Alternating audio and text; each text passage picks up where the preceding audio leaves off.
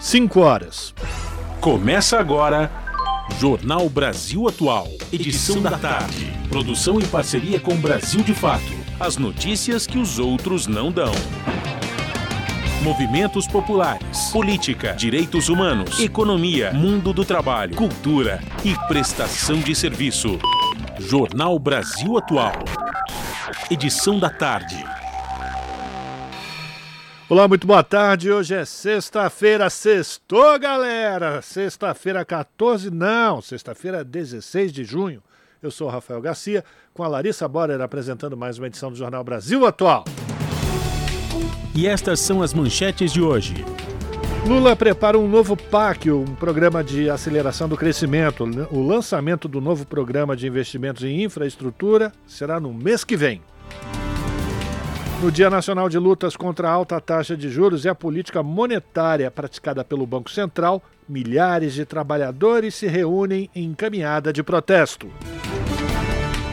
STF anula provas de ações penais contra Rodrigo Tacla Duran na 13ª Vara Federal de Curitiba. Com a decisão, o advogado deve voltar ao Brasil para falar sobre denúncia de extorsão na Operação Lava Jata, feita pelo ex-juiz e hoje, ex e hoje senador Sérgio Moro.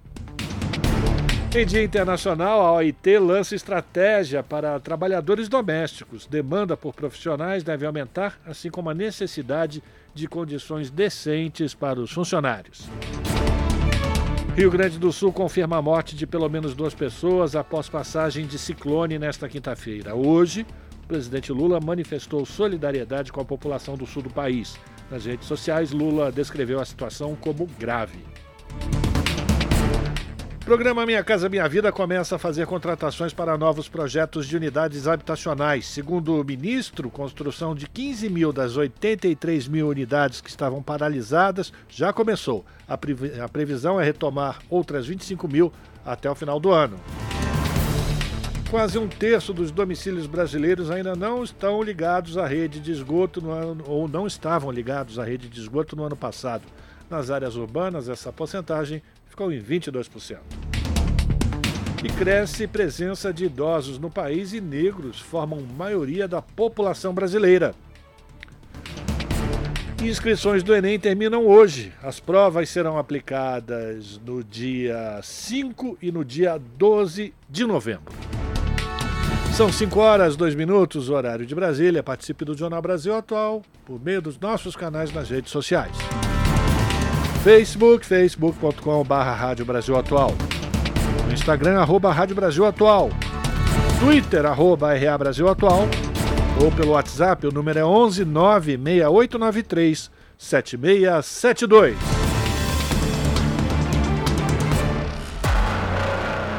Você está ouvindo? Jornal Brasil Atual, edição da tarde. Uma parceria com Brasil de Fato. Na Rádio Brasil Atual tempo e temperatura. Sextou! E eu não disse que teria mudança no tempo com a volta do solzinho? Pois é, a sexta-feira aqui na capital paulista, embora fria, é de tempo firme e céu limpo entre poucas nuvens. Os termômetros marcam neste momento 15 graus. A noite de hoje fica mais gelada. Durante os períodos da noite e madrugada, a temperatura atinge os 9 graus. E o tempo fica parcialmente nublado, sem previsão de chuva. Nas regiões de Santo André, São Bernardo do Campo e São Caetano do Sul, a tarde desta sexta-feira também é de tempo firme, céu azul azul entre poucas nuvens. E sim, a tarde está gelada. Agora, 16 graus na região. Para hoje não tem previsão de chuva. Durante a madrugada o tempo fica pouco nublado e a temperatura fica na casa dos 9 graus. A sexta-feira, em Mogi das Cruzes, é de tempo ensolarado, céu limpo, poucas nuvens e temperatura mais baixa. Neste momento, os termômetros marcam 16 graus. Olha, o que tinha que chover já choveu durante a semana. Para hoje não tem previsão de chuva. Os períodos da noite e da madrugada na região de Mogi das Cruzes serão de tempo limpo, vento gelado e a temperatura atinge os 9 graus na madrugada. E em Sorocaba, interior de São Paulo, mesma coisa. o sol apareceu e a chuva foi embora e não volta, pelo menos não hoje. A tarde desta sexta-feira em Sorocaba é de tempo firme e céu azul entre poucas nuvens. Não tem previsão de chuva. Agora os termômetros marcam 16 graus. E durante os períodos da noite e madrugada, o tempo continua limpo, a temperatura cai mais, atingindo os 9 graus. Bom, a gente não costuma dar o tempo de outros estados, mas isso é importante. Um ciclone passou pelo estado do Rio Grande do Sul, causando muitos estragos e morte. No município de São Leopoldo, um dos mais afetados, além de ruas alagadas e pessoas ilhadas por conta do aumento significativo do rio, duas pessoas estão desaparecidas e uma terceira veio a óbito em decorrência de um choque elétrico. As chuvas continuam nesta sexta-feira, chuvas com intensidade forte. Para nossos ouvintes que moram na região ou têm família, as orientações da Defesa Civil são evitar o deslocamento para regiões afetadas, se estiver seguro, permanecer em casa, se morar em área de risco, sair do local, separar documentos importantes e embalá-los em sacos plásticos, evitar atravessar as águas de carro ou a pé e, se ficar isolado em local inseguro, acionar imediatamente o 193. É isso. No finalzinho do jornal eu volto para falar como fica o tempo neste final de semana, que aqui em São Paulo tá cheio de eventos culturais. Fica grudadinho aqui com a gente para ouvir nossa agenda cultural. Na Rádio Brasil Atual, está na hora de dar o serviço. 5 horas e 6 minutos, trânsito aqui na cidade de São Paulo, final da tarde de sexta-feira. A CET informa que nesse momento são 508 quilômetros de ruas e avenidas com trânsito congestionado. A pior região é a Zona Sul, apresentando 162 quilômetros de lentidão. Na sequência, a Zona Oeste com 148, Zona Leste 92, Zona Norte 56, por fim, região central 50 quilômetros de lentidão. Lembrando que o motorista que possui um carro com placas finais 9 ou 0 não pode não podem circular aqui no centro expandido da cidade de São Paulo, senão é multa. Vamos lá ver agora a situação do transporte público, a situação do metrô e dos trens da CPTM. Segundo as companhias, tudo tranquilo, operação normal em todas as linhas do metrô, a mesma coisa nas sete linhas que cruzam a região metropolitana da cidade de São Paulo pela CPTM. Por fim, situação para o motorista que vai pegar a estrada em direção à Baixada Santista, região do ABC, segundo a concessionária que administra o sistema Anchieta Imigrante, não há nenhum ponto de congestionamento, tanto para subir quanto para descer. Se você vai pegar a estrada agora, é um bom momento, boa viagem! Rádio Brasil Atual 98,9 FM. FM. Jornal Brasil Atual. Edição da tarde. 5 horas 8 minutos. O ministro da Casa Civil, Rui Costa, anunciou que o governo Lula prepara um novo PAC, Programa de Aceleração do Crescimento. O lançamento do novo programa de investimentos em infraestrutura será no mês que vem. Também em julho, o governo promete lançar outro programa para garantir internet banda larga nas escolas. O ministro Rui Costa revelou as novidades após reunião de Lula com os ministros, que durou mais de nove horas nesta quinta-feira. De acordo com ele, os ministros apresentaram um balanço das realizações dos últimos seis meses e apresentaram ações para o próximo semestre. Na última segunda-feira, no programa Conversa com o Presidente, Lula já havia anunciado que lançaria um grande programa de obras públicas no dia 2 de julho. Inicialmente, o programa deve priorizar as mais de 14 mil obras paradas no Brasil, 4 mil na área da educação, como escolas e creches. Sobre o programa para conectar as escolas, Rui Costa afirmou que até o final do mandato, em 2026, 100% das escolas públicas do país terão internet banda larga, inclusive escolas rurais, mesmo no norte, nordeste e centro-oeste. E cerca de 2 mil manifestantes participaram da caminhada da sede do Sindicato dos Metalúrgicos do ABC até a Praça Matriz, em São Bernardo do Campo. E essa manifestação foi realizada na manhã de hoje. O ato integrou o Dia Nacional de Lutas contra a alta taxa de juros e a política monetária praticada pelo Banco Central. A data marcou também o lançamento da jornada de mobilização chamada pela Central Única dos Trabalhadores, demais centrais e Frentes Brasil Popular e Povo Sem Medo. Presidente do sindicato, o Moisés Celerges, destacou que a postura da direção do Banco Central é prejudicial ao Brasil e a toda a classe trabalhadora. O sindicalista também contou que, após pedido dos metalúrgicos do ABC, realizado em maio, para tratar do setor industrial, dos rumos da atividade econômica e, consequentemente, dos empregos, devido às políticas adotadas pelo banco, o presidente do ABC, o Roberto Campos Neto, comunicou nesta semana que receberá os representantes do sindicato para uma audiência no próximo dia 19 de julho além de lideranças regionais, como o deputado Luiz Fernando, do Partido dos Trabalhadores, estiveram presentes a presidenta da Legenda Nacional, a presidenta do PT Nacional, Gleisi Hoffmann, e o deputado federal Lindbergh Farias.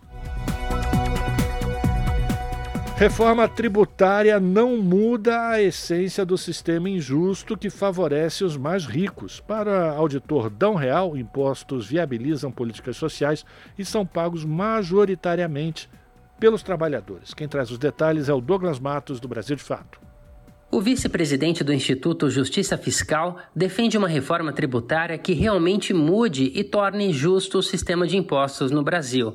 Para Dão Real Pereira dos Santos, essa mudança precisa considerar que os tributos são um elemento importante para promover justiça social. Nesse sentido, ele avalia que os impostos estão inseridos diretamente no contexto da luta de classes no país. O sistema tributário em qualquer país, ele é uma fotografia. Ele mostra assim de forma muito clara a correlação de forças de uma sociedade. Ou seja, o sistema tributário ele é um instrumento para a viabilização do Estado social. Dão é o convidado do sétimo episódio da terceira temporada do podcast 3x4 do Brasil de Fato. No bate-papo com os jornalistas Nara Lacerda e Glauco Faria, ele afirmou que o sistema tributário brasileiro, elaborado na Constituição Federal de 1988, vem há anos sofrendo desmontes.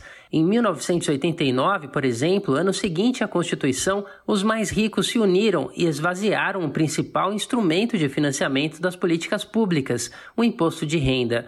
Dão Real Pereira dos Santos lembra que o IR pessoa física tinha sete alíquotas e a máxima era de 45%. Depois, o imposto foi reduzido para duas alíquotas e a máxima passou a ser de 25%. E nos anos 90 foi realizada outra modificação ainda mais grave e que não está em discussão agora o imposto de renda em todas as sociedades, em todos os estados de bem-estar, o imposto de renda ele é o principal instrumento para promover a distribuição de riquezas, porque ele permite cobrar mais dos mais ricos e menos dos mais pobres e distribuir mais para os mais pobres, reduzindo desigualdades. Em 1995, estes setores dominantes promoveram uma grande reforma tributária estrutural que ninguém percebeu.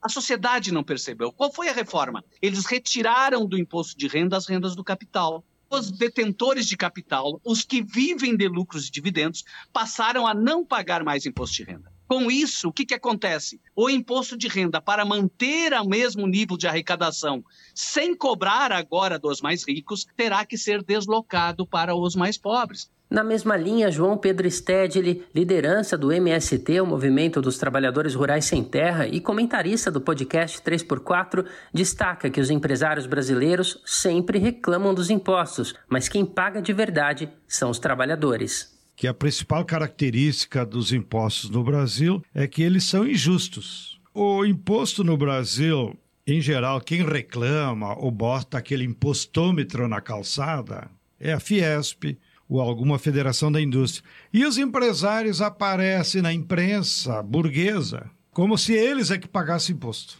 Na verdade, quem paga imposto é o trabalhador, é o consumidor. Então você passa no caixa, não se dá conta, está comprando um litro de leite. Você está pagando dois impostos. Aí vai para o caixa do dono da padaria. Ele recolhe ou não. Então os empresários, eles só recolhem os impostos que nós pagamos dentro do preço dos bens que utilizamos. Dão Real Pereira dos Santos destaca que os que dizem que a nossa carga tributária é muito elevada não querem um estado de bem-estar social. Um exemplo é a mentira de que o Brasil é o país que tem a maior carga tributária do mundo. Por aqui, esse número fica em torno de 33% do PIB, o produto interno bruto. Porém, muitos países da OCDE Organização para a Cooperação e Desenvolvimento Econômico tem cargas acima de 38% do PIB. Para Adão, mais importante do que uma reforma que racionalize e simplifique o sistema, como é o caso das PECs 45 e 110, as propostas de emenda à Constituição, é um processo que promova a justiça social, reduzindo a carga tributária sobre os mais pobres e tributando efetivamente os mais ricos. É preciso desonerar né, os mais pobres porque isso é uma medida de natureza não apenas social, mas uma medida de natureza econômica importantíssima. Porque quem movimenta a economia são os mais pobres, né? O dinheiro que sobra nas mãos dos mais pobres, o dinheiro que aumenta na renda dos mais pobres, é o dinheiro que se injeta diretamente, é um combustível que se injeta diretamente na atividade econômica. O podcast 3x4 é uma produção do jornalismo do Brasil de Fato, com apresentação de Inara Lacerda e Glauco Faria e comentários de João Pedro Stedley. Novos episódios são lançados toda sexta-feira pela manhã. De São Paulo, da Rádio Brasil de Fato, com reportagem de Rodrigo Gomes. Locução: Douglas Matos. Você está ouvindo? Jornal Brasil Atual, edição da tarde. Uma parceria com Brasil de Fato. 5 horas 16 minutos. Reportagem da revista Veja, publicada nesta quinta-feira, apresenta a troca de mensagens no celular do tenente-coronel Mauro Cid, que é o ex-ajudante de ordens de Jair Bolsonaro, detalhando uma espécie de roteiro para golpe de Estado. O texto apresenta um passo a passo para que as Forças Armadas assumam o comando do país na tentativa de reverter a vitória do presidente Lula nas eleições do ano passado. Também foram encontradas no celular de Mauro Cid conversas com o coronel Jean Lawad, Lawande Júnior, então gerente de ordens do Alto Comando do Exército, que incentivava a realização de um golpe de Estado. Na semana passada, a Polícia Federal já havia encontrado no celular de Cid o rascunho de um decreto de garantia da lei da ordem, um GLO, e mensagens que articulavam propostas antidemocráticas. E Silvinei Marques será o primeiro a depor na CPI dos atos golpistas. O ex-diretor da PRF, a Polícia Rodoviária Federal, é investigado por tentar atrapalhar as eleições. A reportagem é de Priscila Mazenotti. Semana que vem começam os depoimentos na CPI mista dos atos golpistas. O primeiro a ser ouvido já na terça-feira será Silvinei Vasques, ex-diretor da Polícia Rodoviária Federal. Ele é investigado por ter comandado uma série de barreiras feitas pela PRF no segundo turno das eleições para prejudicar eleitores do então candidato Luiz Inácio Lula da Silva. Os bloqueios tinham como objetivo impedir eleitores do Nordeste de votar. Ele também é réu por improbidade administrativa na Justiça do Rio, acusado de pedir em redes sociais votos de forma ilegal para o ex-presidente Jair Bolsonaro. Os parlamentares também têm uma série de requerimentos para votar nesse mesmo dia. São pedidos de compartilhamento de informações por parte do Supremo Tribunal Federal com relação ao 8 de janeiro, documentos, processos e inquéritos e convocações de duas pessoas: do general Gonçalves Dias, que era ministro do Gabinete de Segurança Institucional no dia da invasão, e do ex-diretor da ABIN, Saulo Moura da Cunha. Já na quinta-feira deverão ser ouvidos Jorge Washington de Oliveira Souza e Valdir Pires Dantas Filho. George Washington está preso desde dezembro por ter planejado a explosão de um caminhão nas redondezas do aeroporto de Brasília na véspera do Natal. E Valdir é o perito da Polícia Civil que desarmou o artefato. Mas a próxima semana não será só de CPI. A Comissão de Assuntos Econômicos deve votar na terça-feira o projeto de lei complementar do arcabouço fiscal o relator Omar Aziz, que ontem confirmou que vai retirar o Fundo Constitucional do DF e o Fundeb do teto, vai ler o relatório. Previsão de votação na comissão e no plenário, terça e quarta-feiras. Também na terça, a CAI deve apreciar o projeto que prorroga a desoneração da folha de pagamento até 2027 para 17 setores da economia. Esse texto já foi aprovado nesta semana e agora é partir para o turno suplementar. Se aprovado, vai direto para a Câmara, a não ser ser que haja recurso para análise em plenário. E na quarta-feira, sabatina do advogado Cristiano Zanin, que vai ocupar a vaga deixada por Ricardo Lewandowski, que se aposentou em abril. O nome dele precisa também ser votado em plenário, o que deve ocorrer ainda na quarta-feira. Da Rádio Nacional em Brasília, Priscila Mazenotti.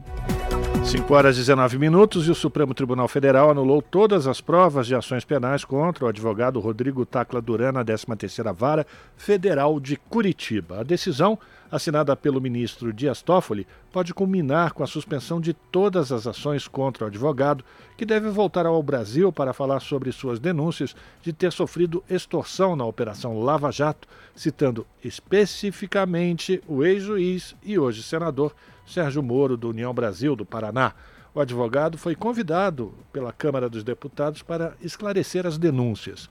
Na decisão de ontem, Toffoli destacou a imprestabilidade das provas contra o advogado, que foram obtidas após acordo de leniência com a Odebrecht, estariam comprometidas por vícios insanáveis. O ministro já tinha concedido habeas corpus preventivo para que Duran viesse ao Brasil para depor na Câmara, sem correr o risco de ser preso. Você está ouvindo? Jornal Brasil Atual, edição da tarde. Uma parceria com Brasil de Fato.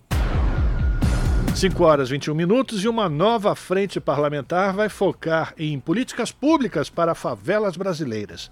Quem vai trazer mais detalhes é o repórter Murilo Souza. A Câmara dos Deputados instalou a Frente Parlamentar em Defesa das Favelas e Respeito à Cidadania de seus moradores, com o objetivo de pensar em políticas públicas de âmbito nacional para o desenvolvimento das favelas. A ideia é que os parlamentares concentrem esforços em torno de projetos de lei sobre urbanização, educação, empreendedorismo e segurança voltados às comunidades. Composta por mais de 200 deputados de partidos da base do governo e também de oposição, a nova frente parlamentar surge de uma iniciativa da CUFA, Central Única de Favelas, e do deputado federal Washington Quaquá, do PT do Rio de Janeiro que comenta os objetivos da frente. Agora, a favela, pela primeira vez, entra institucionalmente na Câmara dos Deputados e, a partir daqui, ela vai gerar políticas para os próximos 20 anos para transformar a favela não num problema, não na violência, não na carência, mas a favela como potência, como espaço de cultura, como espaço de economia. A favela veio para a Câmara dos Deputados para ficar. O PT é o partido com mais parlamentares na Frente Parlamentar em Defesa das Favelas, 65. O PL, maior partido da Câmara, tem 13 deputados na frente e o PP, partido do presidente Arthur Lira, 12. O presidente da CUFA, Preto Zezé, disse que a ideia é aproximar o poder público das pessoas que vivem nas favelas brasileiras. Hoje foi o dia em que a favela mobilizou a Suprema Corte, o Executivo, o Legislativo, o Judiciário, para discutir como é que a favela está observando o Brasil, o que a favela está pensando do país.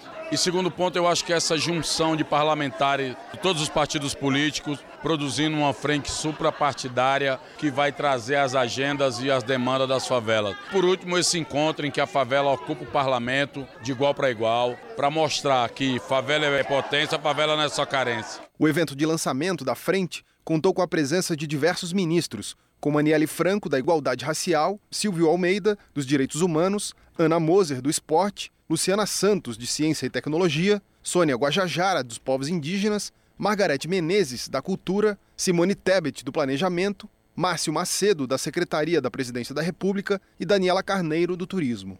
O ministro do Supremo Tribunal Federal, Dias Toffoli, também participou da cerimônia de lançamento da Frente Parlamentar em defesa das favelas e respeito à cidadania de seus moradores. Da Rádio Câmara de Brasília, Murilo Souza. E o programa Minha Casa Minha Vida começa a fazer contratações para novos projetos de unidades habitacionais a partir desta sexta-feira. O anúncio foi feito pelo ministro das Cidades, Jader Filho, em evento na cidade do Rio de Janeiro. De acordo com ele, as primeiras portarias do programa foram assinadas ontem. Jader Filho explicou que, neste primeiro momento, só serão aceitos projetos contratados com recursos do Fundo de Arrendamento Residencial. O ministro explicou ainda que das quase 83 mil unidades que estavam paralisadas quando o atual governo assumiu no início do ano, 15 mil já foram retomadas. E a previsão é retomar outras 25 mil até o fim deste ano.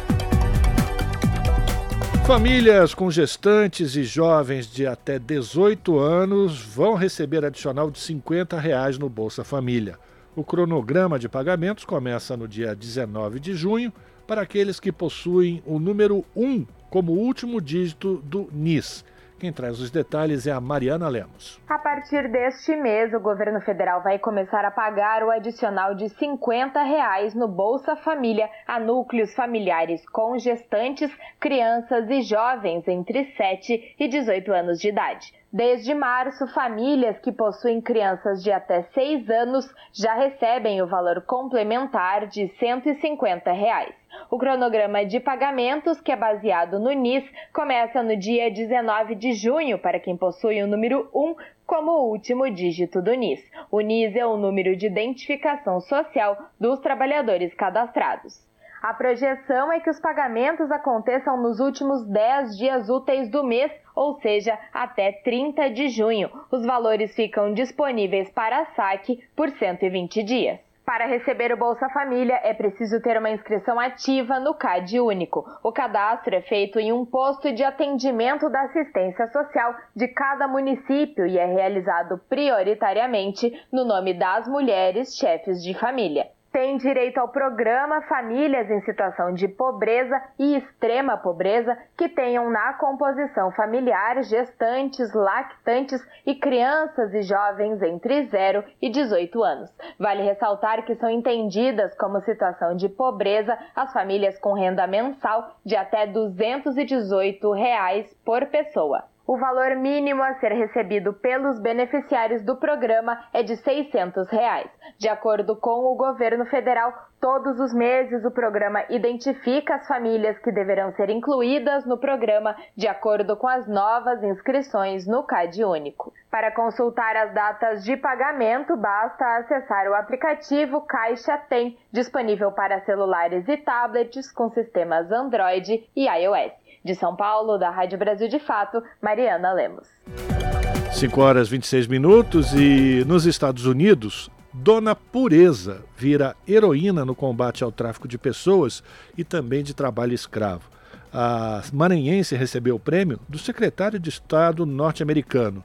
O repórter Gabriel Correia nos explica em detalhes o que significa isso.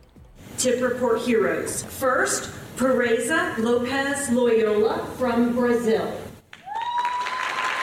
Sob muitos aplausos, a maranhense Pureza Lopes Loyola recebeu das mãos do secretário do Estado americano Anthony Blinken o prêmio Heróis no Combate ao Tráfico de Pessoas, durante cerimônia realizada nesta quinta-feira em Washington, nos Estados Unidos. A premiação é uma das principais ferramentas diplomáticas e de diagnóstico usada pelo governo norte-americano para orientar suas relações com os governos estrangeiros sobre o tema do tráfico humano. Dona Pureza se tornou conhecida após resgatar o filho mais novo, Abel, que foi trabalhar em um garimpo e acabou sendo usado como mão de obra análoga à escravidão na década de 90. Durante três anos de buscas, ela testemunhou e documentou, com auxílio da Comissão Pastoral da Terra, diversos casos de trabalhadores rurais na mesma situação que o filho dela. O padre Flávio Lazarim, que ajudou Pureza no início das buscas, considera que os direitos humanos ainda estão longe de serem cumpridos tanto no Brasil quanto nos Estados Unidos ou em outros países. A premiação de, de pureza coloca diante da opinião pública mundial novamente esse desafio que não é somente brasileiro, o trabalho análogo ao escravo, que está presente até na, na, na Europa, só olhar na Itália, fenômeno do caporalato no sul, da exploração da mão de obra. As denúncias de Dona Pureza levaram à primeira ação na história de combate ao trabalho análogo à escravidão em território brasileiro. Em 1997, Pureza recebeu em Londres o prêmio Anti-Escravidão da mais antiga organização de combate a esse tipo de exploração no mundo. Desde então, mais de 50 mil trabalhadores já foram resgatados no Brasil de situações semelhantes às sofridas pelo filho de Dona Pureza. Sua história inspirou recentemente o filme Pureza, que recebeu dezenas de prêmios em festivais nacionais e internacionais. Hoje, Pureza ainda vive aos 80 anos de idade com o filho Abel, em Bacabal, no interior do Maranhão. Da Rádio Nacional em São Luís, Gabriel Correa. 5 horas 29 minutos. Em Dia Internacional, a OIT lança estratégia para trabalhadores domésticos. A demanda por profissionais deve aumentar, assim como necessidade de condições decentes para os funcionários. Em 2021, 81% da força de trabalho estava na informalidade. Da ONU News em Nova York, quem traz os detalhes é Mônica Grayley. Este 16 de junho marca o Dia Internacional dos Trabalhadores Domésticos. Esse ano, a data destaca a necessidade do trabalho decente para os profissionais do setor. Sem isso, não haverá justiça social. Segundo a Organização Internacional do Trabalho, OIT, 81% dos empregados domésticos estão na informalidade. A maioria da mão de obra é composta de mulheres. A agência lançou um plano de ação para melhorar as condições de trabalho. A ativista Luísa Batista, da Federação das Empregadas Domésticas no Brasil, falou à ONU News de Porto Alegre que, mesmo com a legislação, muitos empregadores não respeitam o direito dos funcionários. Temos aqui no Brasil uma lei que existe há 50 anos, a Lei 5.859, que garante a carteira assinada. Infelizmente, mesmo tendo essa lei, tendo a PEC 72/2013, tendo a Lei Complementar 150, ainda temos muito o que avançar na luta, porque a maioria dos empregadores é, não respeita esse direito. Luísa Batista diz que é uma luta de décadas que não deve parar até que todas as pessoas tenham seus direitos respeitados.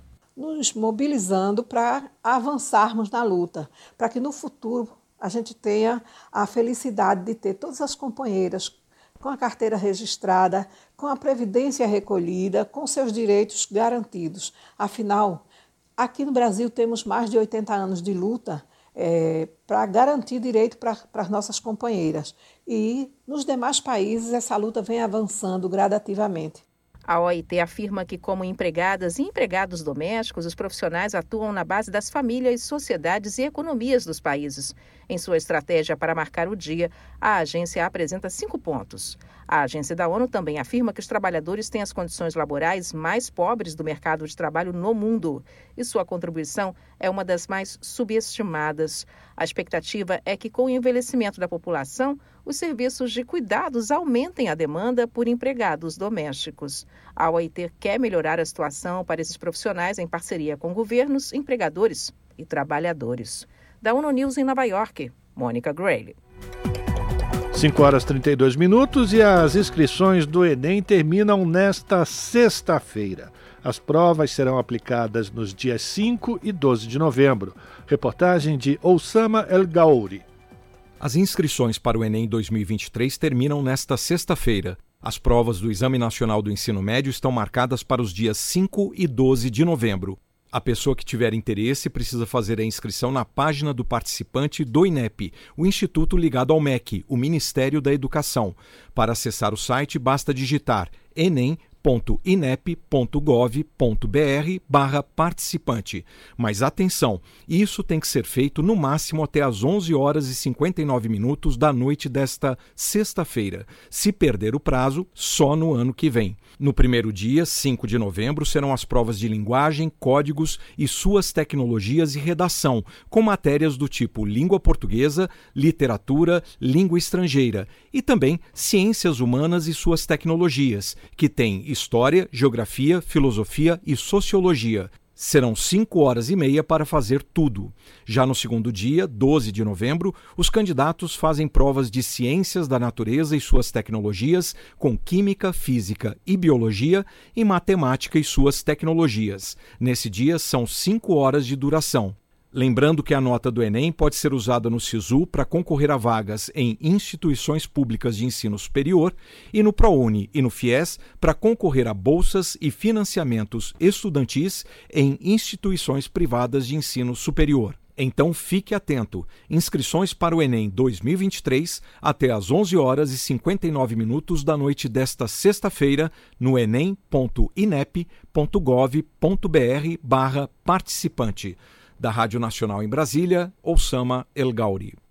As notícias que os outros não dão. Jornal Brasil Atual. Edição da tarde. Uma parceria com Brasil de Fato.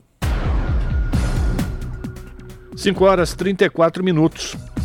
Relatório da Comissão Externa dos Yanomamis pede aprovação de projetos para certificar e rastrear a produção de ouro e combater crimes de intolerância.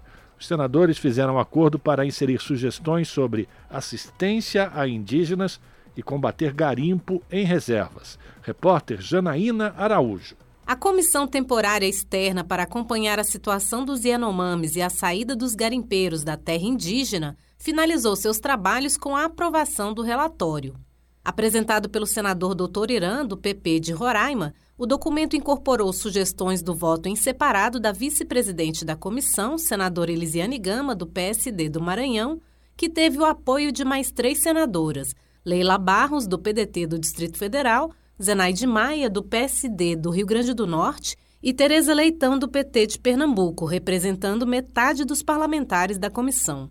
Diante de muitos pontos divergentes e alguns em consenso, Elisiane Gama pediu ao presidente do colegiado, senador Chico Rodrigues, do PSB de Roraima, que houvesse um acordo para o relatório inserir as medidas consideradas fundamentais pelas senadoras e retirar recomendações sobre possível legalização do garimpo em terras indígenas. Isso aqui é mais do que nunca a demonstração do exercício da democracia, do diálogo exaustão. Às vezes a gente não consegue o ideal, mas a gente consegue aquilo que é possível, consegue o bom. O senador Irã teve uma postura muito equilibrada ao receber todas as nossas indicações, os dois projetos de lei. Não foi assim 100%, mas foi 90%. O relator apontou os principais pontos a partir das mudanças feitas no documento. Nós formulamos aqui proposições extremamente positivas para proteger as comunidades indígenas e proporcionar a elas uma vida melhor, oportunidade de saúde de mais qualidade e de assistência alimentar, mas também propusemos sugestões ao Poder Executivo para criar um ambiente de desenvolvimento no estado de Roraima que possa abarcar os operários do garimpo, não o crime organizado, mas aquelas pessoas humildes que vão para lá, que perderam seus postos de emprego nas cidades de modo geral, que elas possam ser inseridas no mercado de trabalho fora dessa atividade legal e tenham uma vida melhor. Entre as recomendações da comissão está a aprovação pelo Congresso Nacional de projeto de lei para certificar o ouro produzido com padrões de sustentabilidade socioambiental, regular a compra, venda e transporte do minério como ativo financeiro e criar o sistema de rastreamento de sua produção no território nacional.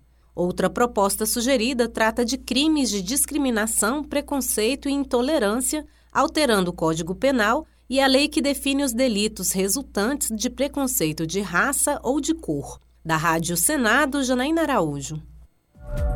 5 horas e 37 minutos e o ministro André Mendonça pediu vista e o julgamento sobre a isenção fiscal para agrotóxicos é paralisado no Supremo Tribunal Federal. Quem vai trazer mais informações é a repórter Cristiane Ribeiro, do Brasil de Fato. O julgamento que discute a isenção fiscal para agrotóxicos no Brasil, que estava previsto para se encerrar nesta sexta-feira no plenário virtual do STF, foi suspenso por um pedido de vista do ministro André Mendonça. Com isso, o caso ganhou um prazo de 90 dias para ser retomado. Até o momento, o placar está em um voto contrário aos benefícios fiscais por parte do relator Edson Fachin e um voto favorável à isenção dado por Gilmar Mendes. Ainda falta o posicionamento de outros oito ministros, uma vez que atualmente a corte conta com apenas 10 membros. Caso Cristiano Zanin receba aval dos senadores e assuma em breve a vaga deixada por Ricardo Lewandowski em abril, haverá um voto a mais no placar. O tema dos incentivos fiscais destinados a agrotóxicos é debatido no STF por meio da ação direta de inconstitucionalidade 5553, ajuizada pelo PSOL em 2016. A análise do caso começou no final de 2020 mas foi interrompida logo depois por conta de um pedido de vista de Gilmar Mendes. Depois disso, o ministro defendeu a isenção sob o argumento de que o fim dos benefícios afetaria o preço dos alimentos no país.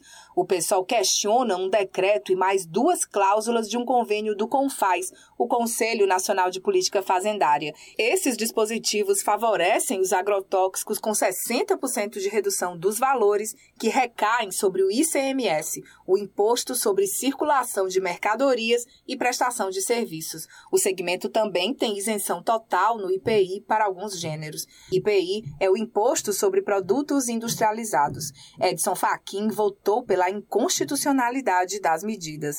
A ADI 5553 acirrou a disputa entre grandes ruralistas e ambientalistas. Enquanto o agronegócio em larga escala defende os benefícios fiscais para agrotóxicos, o campo progressista aponta danos provocados pela utilização de veneno nas lavouras. Entre eles está a contaminação de rios, lençóis freáticos e trabalhadores da zona rural expostos a esse tipo de produto. De Brasília, da Rádio Brasil de Fato, Cristiane Sampaio. Ainda em Brasília, debatedores divergem sobre assentamentos da reforma agrária em audiências públicas na Comissão Parlamentar de Inquérito do MST, o Movimento dos Trabalhadores Rurais Sem Terra. Confira na reportagem de Maria Neves.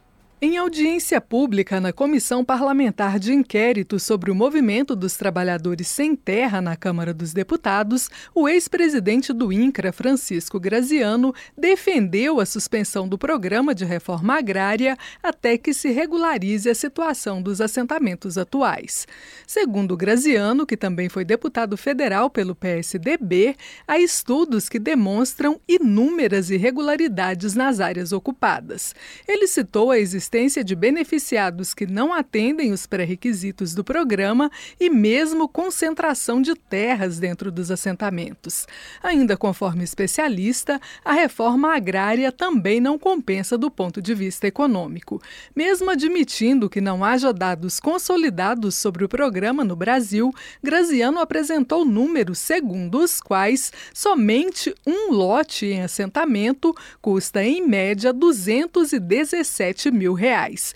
Em contrapartida, a renda líquida média do beneficiário seria de apenas 288 reais mensais. A geração de renda, ela é francamente decepcionante, porque não gera renda para os beneficiários. Então, em termos de política pública, se fosse fazer uma, uma comparação grosseira, teria sido mais vantajoso você pegar esse dinheiro e distribuir como uma, um auxílio na opinião do deputado Valmir Assunção, do PT baiano e integrante do MST, não se deve julgar a reforma agrária somente do ponto de vista dos custos que o programa gera para o Estado. O parlamentar argumentou que o governo também subsidia outros setores, como a indústria. Além disso, sustenta que assentar as pessoas no campo é melhor que deixá-las nas periferias das cidades. Dizem que a reforma agrária é cara Quanto custa para criar um emprego na cidade, para montar uma indústria? Quanto o Estado brasileiro dispõe de isenções para esses grandes empresários? É caro fazer a reforma agrária. Se dividir esses recursos que gasta em uma desapropriação, pode ser até melhor. Aí você vai colocar essas pessoas aonde? Nas cidades, do jeito que vive, nas periferias dessas grandes cidades? É isso é que vocês propõem? Convidado de outra audiência pública na CPI do MST, o professor aposentado e pesquisador sênior voluntário da UNB, José Geraldo de Souza Júnior, defendeu a reforma agrária como processo fundamental de democratização da sociedade brasileira. Para o professor, o MST é conflito, mas é também projeto projeto. Esse projeto não é só a reforma agrária que está em causa por ser e é uma das principais formas de emancipação do povo trabalhador. Mas é também a democratização do acesso à terra, da produção econômica e ecologicamente sustentável do campo, que é o mais básico para todos: assegurar soberania alimentar e assegurar acesso igual na mediação de uma constitucionalidade que acolhe porque emancipa e dá status de dignidade participativa a todos e todas, no contexto legítimo da participação democrática no espaço público da cidadania. O professor José Geraldo de Souza Júnior ainda defendeu que a CPI deveria contribuir para resgatar o princípio constitucional da função social da propriedade, que, conforme sustentou, não deve atender mais somente à ganância e à acumulação egoísta. Da Rádio Câmara de Brasília, Maria Neves.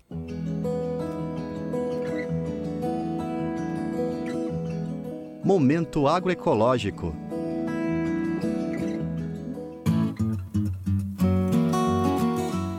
Café na xícara e floresta em pé. Assim, a produção do café Apuí Agroflorestal no município de Apuí, no sul do estado do Amazonas. Desde a década de 1980, o café já era cultivado na região, mas nos anos 2000 começou a entrar em declínio. Foi então que aconteceu a parceria com a ONG Idesan, que propôs um jeito diferente de cultivo. Maria Bernadette Diniz da Silva é produtora rural e faz parte do projeto desde 2013. De lá para cá, muita coisa mudou no cafezal dela. O depoimento que a gente ouve agora foi fornecido pelo Idesan, que gravou a entrevista com Maria Bernadette em 2019. Só que eu tinha o plantio de café, mas eu não sabia cuidar, eu só tirava, eu não sabia podar, nem desbrotar, né? Só deixava, a gente roçava ele e mexia com café, assim, porque eu tinha medo de estragar, né? Aí dava, sempre deu café, assim, mas dava pouquinho. Eu, eu tirava, eu só todo ano eu tirava 60 latão. Hoje, esse ano nós tirou 200 latão. O aumento da produtividade foi aliado à preservação do meio ambiente. Os adubos químicos foram substituídos por biofertilizantes, os pesticidas deram lugar a armadilhas feitas com garrafa PET e os produtores deixaram de usar fogo para abrir novas áreas de cultivo mas a principal mudança foi a introdução de árvores no meio do cafezal. As raízes profundas ajudam a trazer água para o solo e isso elimina a necessidade de irrigação. Os galhos e folhas fornecem sombra, que ajuda os grãos de café a maturarem no tempo certo, além de servirem de adubo, como explica Marina Yasbeck Reia, coordenadora técnica do projeto Café Apuí. A árvore ela é uma fábrica viva de adubo. Além das árvores madeireiras, de óleos que eles gostam, a gente planta muito ingá, porque o ingá é uma, uma das árvores que você pode podar ela de meses em meses. Não tem tempo ruim para ela, né? Não tem sol forte, não tem muita chuva, ela está ali crescendo, gerando biomassa, sombra. E a ideia no sistema é o, que o homem é o manejador. Eu vou podar quando eu tiver que podar, eu vou desbastar, às vezes tem que sacrificar uma muda em detrimento de outra, não tem problema porque isso vai ser aproveitado. Então a gente é o arquiteto, né? A história de Apuí se confunde com a do assentamento Rio Juma, o maior da América Latina. Foi criado pelo INCRA no começo dos anos 1980, com capacidade para 7.500 famílias. O objetivo era atrair ao Amazonas colonos vindos principalmente do Paraná. O município de Apuí nasceu alguns anos depois, em 1988. Marina Yasbeck conta que hoje a área é visada pelo agronegócio a agricultura familiar ela está sendo reduzida ali no Apuí, que é frente atual do desmatamento. Então, a dinâmica de lá está muito, muito grande de procura por terra, né? Como nunca se viu, assim. As famílias com pouca assistência de permanecer no setor primário, né? Uma carência histórica do Brasil, elas vão vendendo terra e essas terras estão sendo desmatadas para pasto. Em linha reta, Apuí fica a pouco menos de 460 quilômetros de Manaus, mas na prática a distância é bem maior. Por terra e barco são dois dias de viagem. Por isso, um dos maiores desafios dos produtores locais é conseguir escoar a produção. E foi para suprir essa carência que o Idesan criou um braço comercial, a empresa Amazônia Agroflorestal. Ela compra o café das famílias que participam do projeto Café Apuí manda para um torrefador local e depois se encarrega da comercialização. Hoje, mais de 30 famílias de Apuí têm no café sua principal renda anual. Além do valor da commodity, os produtores recebem alguns prêmios: o prêmio orgânico, o agroflorestal e um prêmio pela qualidade do produto. Quem explica melhor como funciona essa bonificação é Jonatas Machado Ibernon, diretor comercial da Amazônia Agroflorestal. A gente tem uma régua né, que vai de zero defeitos né, até 500 defeitos hoje, e dentro dessa régua, se ele né, 0 a 100 ganha um valor, se é, de 100 a 200 defeitos outro valor. Então isso também é uma outro, um outro prêmio que eles embolsam é, a mais do que o valor do café. Hoje a gente se coloca como um café orgânico, do segmento de orgânico, torrado e moído, um café de qualidade, né? Mas a gente quer melhorar, quer melhorar ainda mais, porque a gente sabe que quanto maior a qualidade do café, mais a gente vai poder melhor remunerar os produtores. Com os agricultores bem remunerados, eles permanecem no território e a floresta continua de pé. Quem quiser conhecer mais sobre o projeto, basta acessar o site www.cafeapuí.com.br. Repetindo, www.cafeapuí.com.br. De São Paulo, da Rádio Brasil de Fato, Raquel Setz.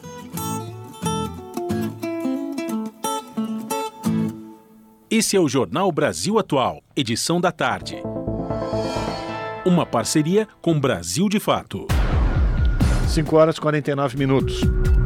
Quase um terço dos domicílios brasileiros ainda não estavam ligados à rede de esgoto no ano passado. Nas áreas urbanas, essa porcentagem ficou em 22%, mas nas zonas rurais, mais da metade das casas contava apenas com sistemas rudimentares, como valas ou fossas. Os dados são da Pesquisa Nacional por Amostra de Domicílios, divulgada hoje pelo IBGE. Reportagem de Tatiana Alves. O levantamento mostra ainda que 6,4 milhões de domicílios com água encanada não eram abastecidos diariamente em 2022 e de 70% dos rurais não estavam sequer ligados à rede geral de abastecimento. A região norte registrou no ano passado o menor percentual de domicílios com água encanada, 60%. Entre os estados, São Paulo é o que tem maior percentual de cobertura, com 96,4%. Já o Amapá está na outra ponta, com 23,1%. A pesquisa mostra ainda que a proporção de domicílios do país onde o lixo era coletado diretamente por serviço de limpeza subiu entre 2016 e 2022. Mas no ano passado, 14% das residências ainda não tinha a coleta. Um dado observado pelo analista do IBGE, Gustavo Fontes, é que a expansão desse serviço ocorreu justamente nas regiões onde era mais carente. Analisando a expansão né, do, do, da coleta direta de lixo né, no período, na série histórica de 2016 a 2022, a gente observa que nesse período houve expansão de 3,3 pontos percentuais na, da proporção de unidades domiciliares atendidas pela coleta direta do lixo no país. E apesar de registrar o menor percentual de cobertura desse serviço, a região nordeste ela assinalou a maior expansão desse indicador, né, tanto em relação a 2016, houve uma expansão de 7,6 pontos percentuais percentuais, quanto em relação a 2019, né, uma expansão de 4 para 3 pontos percentuais. Neste recorte da PNAD, o IBGE investiga as características dos domicílios brasileiros e seus moradores e também identificou que cada vez mais pessoas estão morando de aluguel no Brasil. De 2016 a 2022, o percentual de domicílios alugados subiu de 18,5% para 21,1%. No ano passado, 69,8% dos domicílios do Brasil eram próprios, já quitados ou ainda sendo pagos. O maior percentual de domicílios alugados foi observado no Distrito Federal. 35,6%. Entre as capitais, destaca-se Palmas, no Tocantins, com 43,4%. Além disso, também subiu a quantidade de domicílios com apenas um morador. Em 2022, eram quase 16% das residências. Da Rádio Nacional no Rio de Janeiro, Tatiana Alves. São 5 horas e 53 minutos.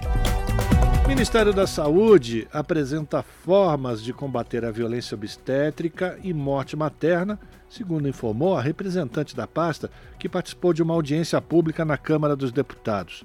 E a repórter Amanda Aragão acompanhou o debate e traz as informações. Vamos acompanhar. O Ministério da Saúde apresentou ações para combater a violência obstétrica e a morte materna em audiência pública da Comissão Especial sobre o tema na Câmara dos Deputados. Para Grace Fátima de Souza Rosa, coordenadora geral de articulação do cuidado integral do Ministério da Saúde, combater a violência obstétrica e a morte materna é também enfrentar o racismo e a misoginia estrutural que normalizam a violência de gênero e de raça. A coordenadora listou as ações gerais para o combate à violência obstétrica e à morte materna, como o incentivo ao pré-natal de qualidade e ao plano de parto, documento que lista os desejos e preferências da gestante. Promoção de práticas obstétricas respeitosas, com formação dos profissionais. A gente precisa intervir na qualificação dos profissionais para virar essa chave né, do, de como é percebido o, o, o evento parto né, na nossa sociedade. Fortalecimento dos canais de denúncia e orientação das equipes de como fazer esse movimento para que as mulheres denunciem esses maus tratos. Atualmente, não existe legislação federal específica sobre violência obstétrica.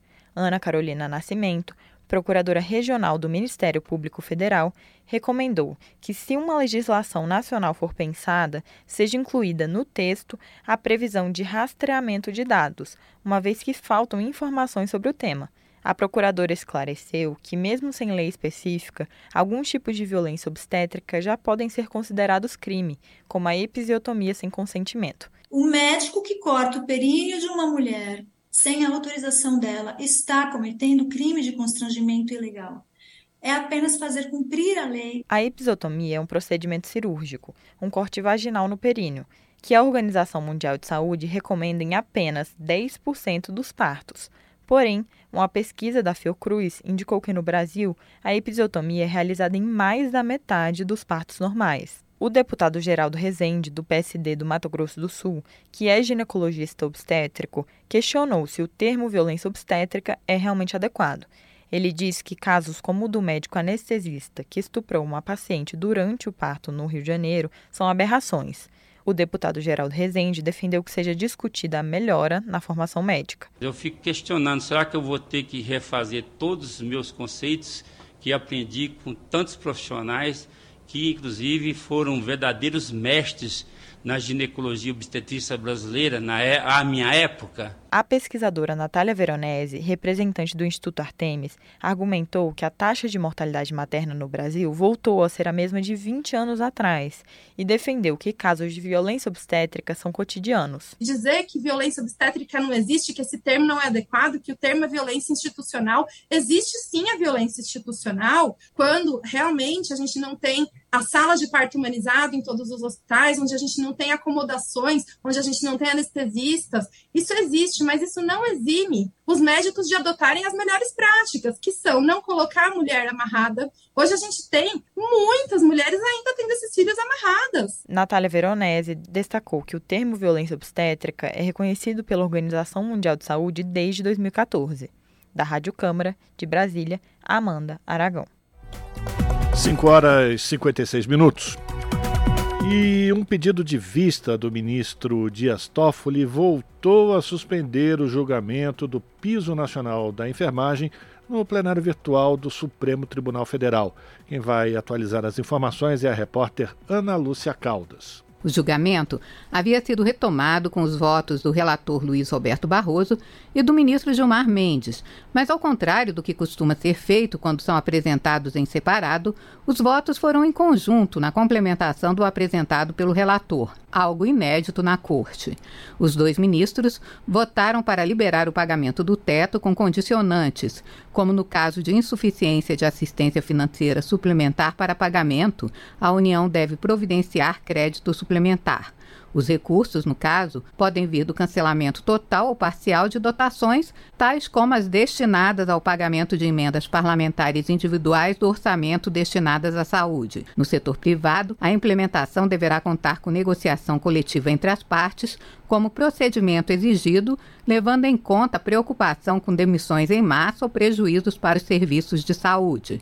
O julgamento virtual do caso tinha começado no fim de maio com o voto de Barroso e do ministro Edson Fachin, mas um pedido de vista de Gilmar Mendes suspendeu a análise. Na ocasião, Barroso votou por referendar sua liminar que restabeleceu o piso. A decisão estabelece critérios para o pagamento e foi tomada após o governo sancionar lei que libera 7 bilhões e 300 milhões de reais para assegurar o pagamento aos profissionais em estados e municípios. Faquim votou para que o piso da enfermagem seja aplicado imediatamente, sem distinção entre servidores públicos e funcionários da iniciativa privada. Mesmo com a suspensão do julgamento, está valendo a decisão do ministro Luiz Roberto Barroso, que libera a aplicação do piso. A gente lembra que, pela lei, o piso salarial é de R$ 4.750 para os enfermeiros, 70% desse total aos técnicos de enfermagem e 50% aos auxiliares de enfermagem e parteiras para setores públicos e privados. No início de maio, o presidente Lula sancionou lei que libera 7 bilhões e 300 milhões de reais para pagamento do piso. Da Rádio Nacional em Brasília, Ana Lúcia Caldas. E a população com 65 anos ou mais no Brasil representava 10,5% do total em 2022, segundo dados da PNAD contínua que foram divulgadas hoje pelo IBGE. O estudo mostra que em 10 anos houve um aumento da proporção dessa população no total, porque em 2012 o percentual era de 7,7%. A população adulta entre 30 e 64 anos também cresceu, ao passar de 42,4% em 2012 para 46,1%. Por outro lado, a proporção da população mais jovem diminuiu. Aqueles com 18 a 29 anos passaram de 20,9% para 18,7% dos habitantes, enquanto as pessoas com menos de 18 anos recuaram de 29% em 2012 para 24,6% em 2022. As mulheres correspondiam a 51,1% da população brasileira no ano de 2022, enquanto os homens eram 48,9%.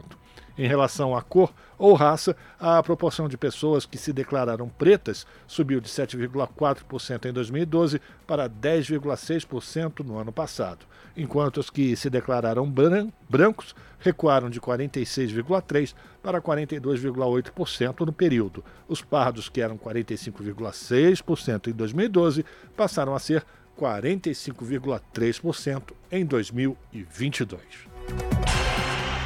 Rádio Brasil Atual.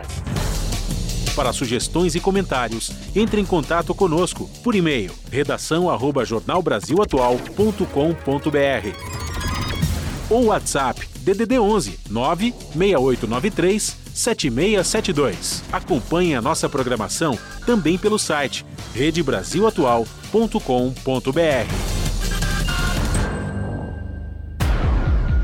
Agora são 18 horas, um minuto. Hoje não teremos destaques do seu jornal, que vai ser apresentado pela Caroline Campos, mas no seu lugar a gente traz aqui quais serão os destaques do Revista Brasil TVT, que você vai poder acompanhar amanhã e no domingo aqui pela Rádio Brasil Atual, pela TVT e pelo canal da TVT no YouTube, youtube.com/redetvt.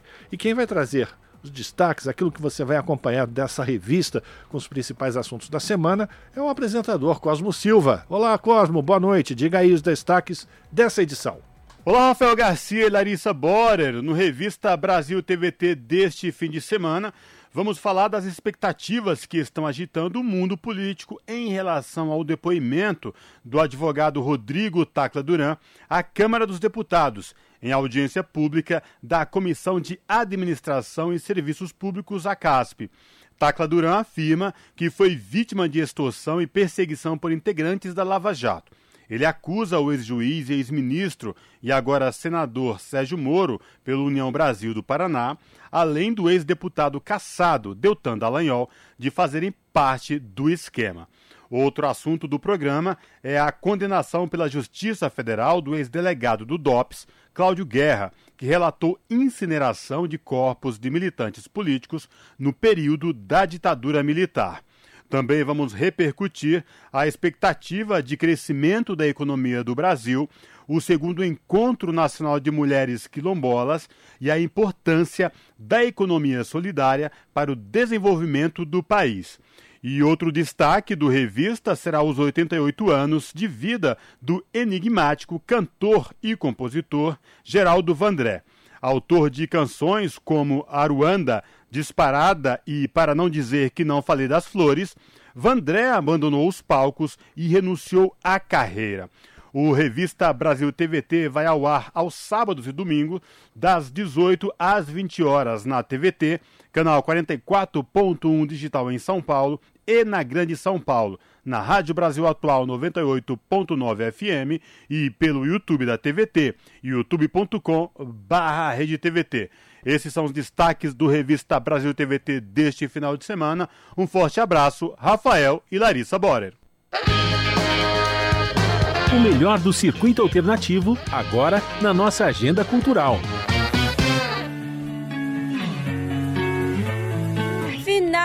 Semana chegou e bora conferir alguns eventos culturais que vai rolar na cidade de São Paulo e na Grande São Paulo para aquecer do friozinho. Começa hoje a sétima edição do Circos, Festival Internacional Sesc de Circo. Ao todo, são 40 atividades para curtir a partir desta sexta-feira, dia 16, e vai até o dia 25 deste mês. Obras dos países Togo, Guiné e Hungria participam pela primeira vez do Festival Circos, que apresenta 10 espetáculos internacionais, 11 nacionais, além de intervenções, vivências, oficinas, mesas de discussão, instalação interativa, lançamento de livro e encontro de programadores. No total, as atividades acontecem em 12 unidades da capital e em Guarulhos, com a participação de artistas e pesquisadores de 19 países para atrações voltadas para os mais diversos públicos e idades. E para abrir a sétima edição, hoje, às 20 horas, tem a atração E é Água, da companhia guinense Circus Baobab, que traz em sua apresentação números acrobáticos coletivos envolto pelos temas disputa por água e as questões ambientais, a violência de gênero, corrupção e desigualdade social. É hoje abrindo a sétima edição do Circos, Festival Internacional Sesc de Circo, Peça e é Água, às 8 da noite, no Sesc Vila Mariana, Rua Pelotas, número 141, Vila Mariana, São Paulo. Com meia entrada por 20 reais. E a programação completa da sétima edição do Circos, Festival Internacional Sesc de Circo é possível conferir no site circos.sescsp.org.br.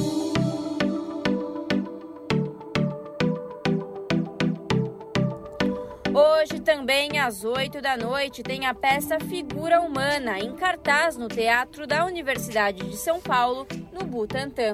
A peça, com diagramaturgia de Davi Atêncio, mergulha nas regras de composição cênica do gesto, do espaço e do tempo, para questionar como a figura humana se relaciona com esses elementos e constrói realidades por meio do trabalho gestual e compositivo.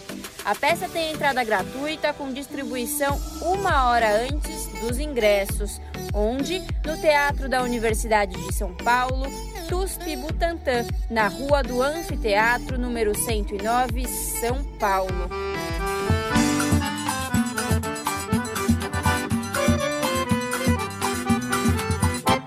Sábado, para entrar no clima das festanças juninas, tem o sétimo São João de Nós Tudim, no Centro de Tradições Nordestinas, com direito a shows, quadrilhas, brincadeiras para criançada e até um aulão de forró para quem quiser arrasar na pista. E claro, muita comidinha típica da estação. São 11 restaurantes e 12 quiosques para embarcar numa verdadeira viagem pelas festas juninas do Brasil. Quando? Neste sábado, a partir das 11 horas da manhã, no Centro de Tradições Nordestinas, Rua Jacofer, número 615, bairro do Limão, São Paulo. A entrada é franca. Acontece neste sábado a primeira batalha de poesia falada, com recorte de gênero do estado de São Paulo. Referência no movimento cultural periférico, com sete anos de história, o Islã das Minas São Paulo trabalha em quase 20 comunidades ativas que fortalecem as vozes na luta contra o machismo, ainda tão presente na sociedade. A programação do evento tem lançamento do livro Terra Santa, da poeta poeta Gênesis, live band com a artista visual Luna Bastos e um pocket show, um showzinho da MC Chuchu, encerrando a noite. A batalha tem vaga para 10 poetas participarem, apenas homens cis não podem se inscrever. Quem vencer leva para casa o prêmio de 500 reais, além da vaga para a final da temporada. É neste sábado, dia 17, a partir das 5 da tarde, na Casa Baderna, Avenida Guarapiranga, número 2376. A entrada é franca.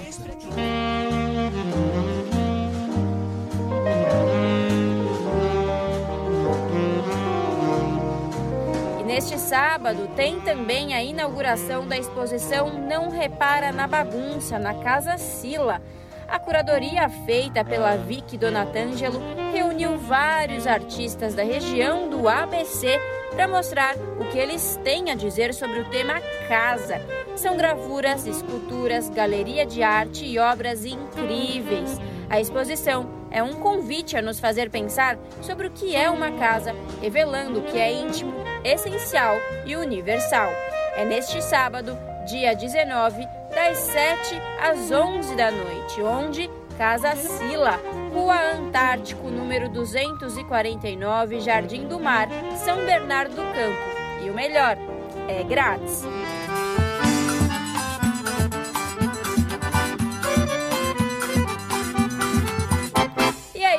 mês de junho tem festa junina. Domingão tem mais opção para curtir as festividades juninas.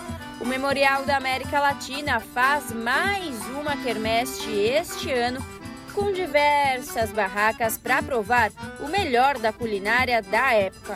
Entre as opções de pratos típicos estão canjica, arroz doce, milho verde, pipoca, churrasco, bolos e muito quentão e vinho quente. A programação tem shows ao vivo para curtir em família, além de quadrilhas de várias regiões do estado de São Paulo. É neste domingo, dia 19 de julho, das 11 da manhã até as 9 da noite onde Memorial da América Latina, Avenida Auro Soares de Moura Andrade, número 664, Barra Funda, Praça Cívica, nos portões 2 e 5.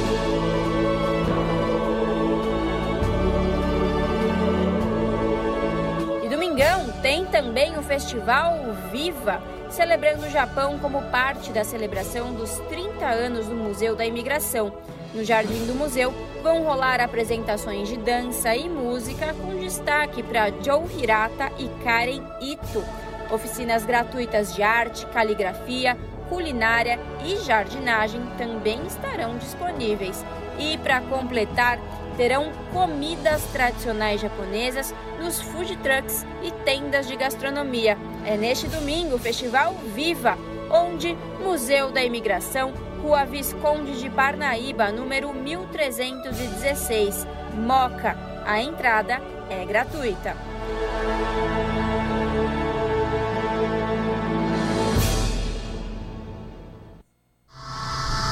Você está ouvindo? Jornal Brasil Atual, edição da tarde.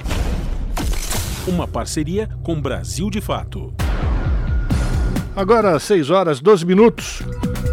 E a Organização das Nações Unidas pede que indústria de combustíveis fósseis pare de obstruir a ação climática. O secretário-geral das Nações Unidas, Antônio Guterres, disse que as fontes não renováveis de energia são incompatíveis com a sobrevivência humana. Da ONU News em Nova York, a reportagem é de Felipe de Carvalho. No final deste século, o mundo estará 2,8 graus Celsius mais quente. A ação necessária para impedir esta catástrofe deve começar no coração da crise climática, que, segundo o secretário-geral das Nações Unidas, Antônio Guterres, se encontra na indústria de combustíveis fósseis. Nesta quinta-feira, o líder da ONU disse a jornalistas que os países devem abandonar progressivamente essas fontes de energia e deixar o petróleo, o carvão e o gás no solo, onde eles pertencem move to clean energy and away from a product incompatible with human survival. Guterres enfatizou que as empresas devem adotar a energia limpa e deixar de lado um produto incompatível com a sobrevivência humana. No ano passado, a indústria de petróleo e gás obteve um lucro líquido recorde de 4 trilhões de dólares. No entanto, para cada dólar gasto em perfuração e exploração de petróleo e gás, apenas 4 centavos foram investidos em energia limpa e captura de carbono. Ao mencionar esses dados, o chefe das Nações Unidas disse que o descaso da indústria com o futuro é imoral. Ele disse que as empresas devem guiar e não obstruir a transição dos combustíveis fósseis para as fontes renováveis. And exist influence peddling and legal threats designed to kneecap progress. Guterres cobrou das empresas do setor que desistam do tráfico de influência e das ameaças legais destinadas a impedir o progresso. Ele fez referência a tentativas recentes de subverter as alianças de emissão zero, invocando a legislação antitruste. Segundo agências de notícias, nas últimas semanas, grandes seguradoras abandonaram uma coalizão global de redução de emissões de gases do efeito estufa por temerem acusações de violação da concorrência. O chefe da ONU disse que a agenda climática está sendo sabotada por falta de ambição, confiança, apoio e cooperação. At a time when we should be accelerating action, there is backtracking. Para Guterres, em um momento em que o mundo deveria estar acelerando as ações para prevenir o aquecimento global, o cenário é de retrocesso. Da ONU News em Nova York, Felipe de Carvalho. Agora 6 horas 15 minutos. E o óleo diesel, combustível óleo diesel, passa de mais barato a mais caro do país numa refinaria do Rio Grande do Norte que foi privatizada por Jair Bolsonaro. Planta de produção de combustíveis foi vendida pela Petrobras a 3R Petroleum, que contratou o ex-presidente da estatal. Quem vai trazer os detalhes dessa negociata é o Vinícius Konchinski. A refinaria Clara Camarão, em Guamaré, no Rio Grande do Norte, deixou de ser a fornecedora de combustíveis mais baratos do país, depois que o estabelecimento teve seu controle transferido à iniciativa privada no último dia 7, passou para o outro extremo da comercialização. Agora é a refinaria com preços mais altos. Isso se deu horas depois da desestatização. A constatação foi feita pelo Observatório Social do Petróleo. A refinaria foi vendida para a empresa 3R Petroleum em janeiro de 2022, durante o governo do ex-presidente Jair Bolsonaro, do PL. O negócio foi fechado por um valor equivalente a 5 bilhões de reais. O acordo envolveu ainda um conjunto de 20 concessões de campos de petróleo que compõem o chamado Polo Potiguar. Parte da negociação entre a Petrobras e a 3R sobre o Polo Potiguar aconteceu enquanto a estatal era presidida pelo economista Roberto Castelo Branco. Depois da gestão, em abril de 2022, Castelo Branco foi contratado pela 3R Petróleo para presidir o conselho de administração da empresa. Essa instância toma as decisões mais importantes sobre os negócios da fornecedora, incluindo sua política de preços. Baseada nessa política, a 3R aumentou o preço da gasolina vendida pela antiga refinaria estatal em 8,7%. O preço do botijão de gás subiu 5,1% e o do diesel tipo S500 18%. Os aumentos ocorreram 24 horas após a privatização. Ao todo, os preços de 24 produtos produzidos no local foram reajustados. Até eles serem aplicados, a refinaria Clara Camarão praticava valores menores do que o preço médio praticado pelas refinarias da Petrobras. Isso é o que aponta o Observatório Social do Petróleo. Hoje, a refinaria vende combustíveis acima dos valores cobrados pelas refinarias da estatal e o diesel mais caro do país. Eric Gil Dantas, economista do Observatório, confirma os reajustes horas após a privatização. Aí começou a ser operada de forma privada, de fato, na semana passada, que no primeiro dia houve esse reajuste né, do, dos preços do diesel S500, do GLP e da gasolina. O economista afirma que o aumento súbito dos preços acompanha o que aconteceu com outras refinarias privatizadas. O que aconteceu com a refinaria Clara Camarão é a mesma coisa que aconteceu com a Mataripe na Bahia, com a Rean no, no Amazonas. Aumento de preços logo após a privatização e a, e a população local vai ter que pra, pagar preços mais elevados porque o governo Bolsonaro quis privatizar essa refinaria. Dantas também afirma que a estrutura de preços da Petrobras é mais eficiente. A estrutura de custos da Petrobras ela é muito mais eficiente, porque é uma, é uma empresa do poço ao posto, ela tem muito mais estrutura para absorver variações. Então, da, da extração até o refino,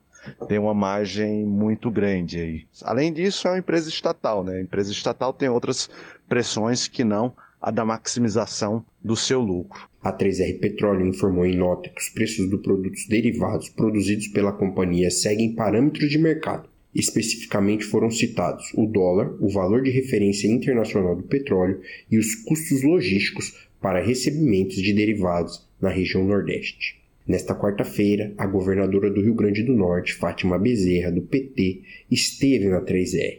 Lá, pediu que a empresa mantenha preços justos em seus combustíveis. De Curitiba, da Rádio Brasil de Fato, Vinícius Konchinski.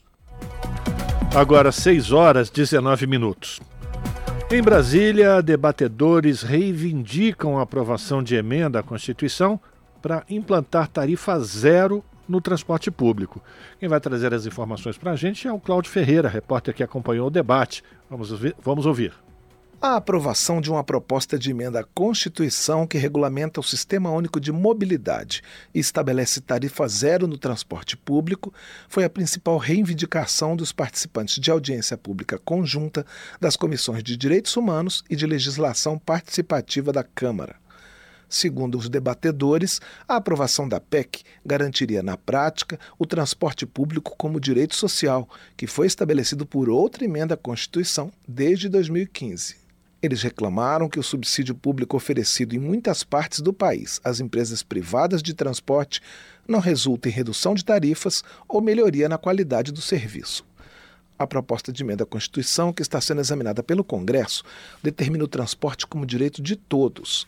O Sistema Único de Mobilidade estabelece itens como universalidade, gratuidade e planejamento integrado. O financiamento da tarifa zero seria feito com um percentual da arrecadação de impostos e incluiria contribuições financeiras dos proprietários de veículos e dos empresários que empregam usuários do transporte urbano. Para Cleomar Manhas, do Instituto de Estudos Socioeconômicos, o INESC, a implementação da tarifa zero no transporte público não é mais uma benesse para a população mais pobre, como argumenta uma parcela da sociedade, porque esse segmento paga proporcionalmente mais impostos do que as parcelas mais ricas. Ela defende que a reforma tributária que está sendo discutida pelo Legislativo corrija essa distorção. O transporte coletivo hoje, junto com a alimentação, ele representa quase que todo o gasto das famílias de baixa renda. E aí sempre tem uma história de que assim, ah, quem paga a conta, né, tem que pagar a conta.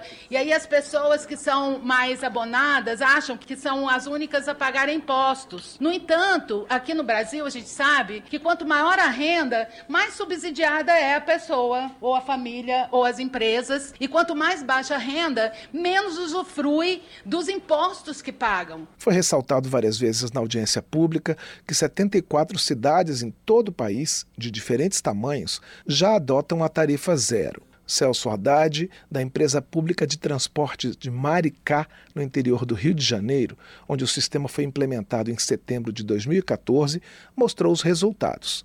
Atualmente, são 115 ônibus e 39 linhas que fazem cerca de 3 milhões e 500 mil deslocamentos por mês.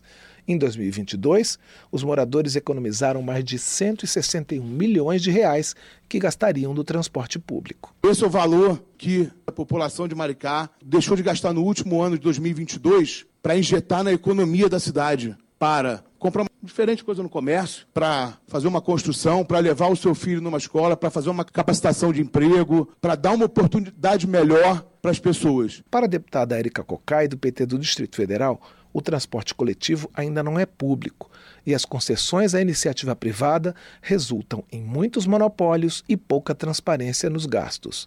Ela propõe mobilização para aprovação da tarifa zero, com a formação de uma frente parlamentar e a criação de uma rede de legislativos onde o tema está sendo discutido, além de outras sugestões. Criar uma subcomissão aqui na Comissão de Direitos Humanos para a tarifa zero, que vai fazer um trabalho na perspectiva de apresentação de um relatório e de diálogo com os diversos poderes da República. Ex-secretário de Obras da Prefeitura de São Paulo na gestão Luiz Erundina, o engenheiro Lúcio Gregori fez um cálculo sobre a cobrança de taxa para circulação de carros, um dos pressupostos do Sistema Único de Mobilidade, usando números de 2019 da maior cidade do país.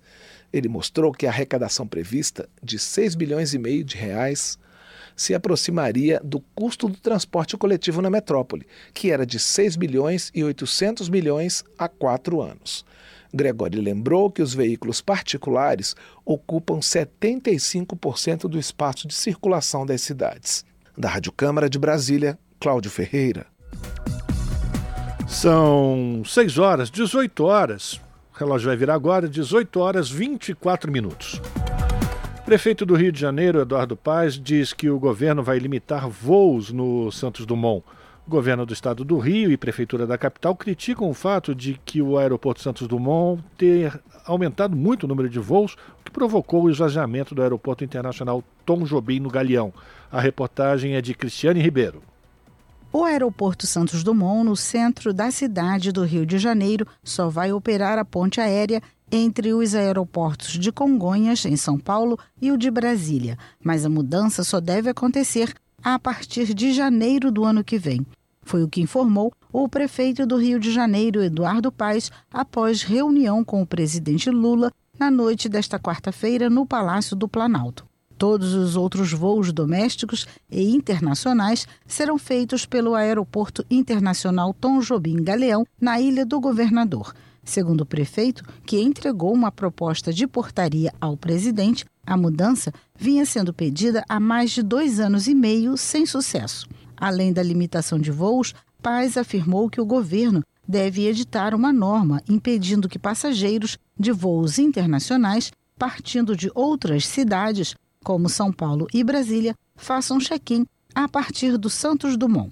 E a gente vai decidir data, mas o aeroporto Santos Dumont passará a ser tão somente para a ponte aérea Rio-São Paulo-Congonhas e Rio-Brasília. E o aeroporto internacional do Rio de Janeiro volta a receber os voos domésticos que sempre teve, o que permite que o Galeão seja um hub internacional. Isso é uma mudança importantíssima, né, sobre todos os aspectos. O Rio é uma cidade que precisa de um aeroporto nacional, é a porta de entrada do Brasil. Isso afeta não só passageiro, mas carga. A situação dos dois aeroportos tem sido discutida há alguns meses. O governo do estado do Rio de Janeiro e a prefeitura da capital criticam o fato de que o aeroporto Santos Dumont, que é administrado pela Infraero, ter aumentado muito o número de voos, o que provocou um esvaziamento do Aeroporto Internacional Tom Jobim Galeão, que é administrado pela concessionária Changi de Singapura. Na segunda-feira, o governador do estado do Rio, Cláudio Castro, também se reuniu com Lula em Brasília e conversou sobre uma gestão compartilhada dos aeroportos Santos Dumont e Galeão. A administração dos dois terminais seria feita em parceria entre União, Estado e Prefeitura do Rio. Eduardo Paes afirmou que a questão da concessão está em andamento e é independente a limitação de voos. Da Rádio Nacional no Rio de Janeiro, Cristiane Ribeiro. Se você gosta do nosso jornalismo independente e quer rever nossas entrevistas e reportagens, acesse o canal da Rádio Brasil Atual no YouTube. Nosso endereço é youtube.com/barra Rádio Brasil Atual. Ajude a nossa voz ser cada vez mais forte e ir cada vez mais longe. Inscreva-se em nossos canais, curta e compartilhe o conteúdo Rádio Brasil Atual e TVT. Rádio Brasil Atual e TVT. Compromisso com a notícia, compromisso com a democracia compromisso com você. Na Rádio Brasil Atual, tempo e temperatura.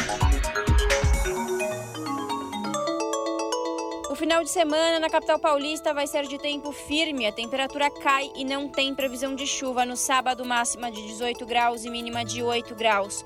O dia será de sol entre nuvens, sem chuva. E no domingo, mesma coisa. O dia continua bem gelado, o sol aparece e não chove com máxima de 19 graus e mínima de 11 graus. Em Santo André, São Bernardo do Campo e São Caetano do Sul, mesma coisa, final de semana de tempo firme, sem chuva e temperatura baixa. Sábado, máxima de 18 graus e mínima de 9 graus. E domingo, máxima de 18 graus e mínima de 8 graus. Tudo igual também no final de semana em Mogi das Cruzes. Os dois dias serão de tempo firme, de sol entre nuvens e sem previsão de chuva.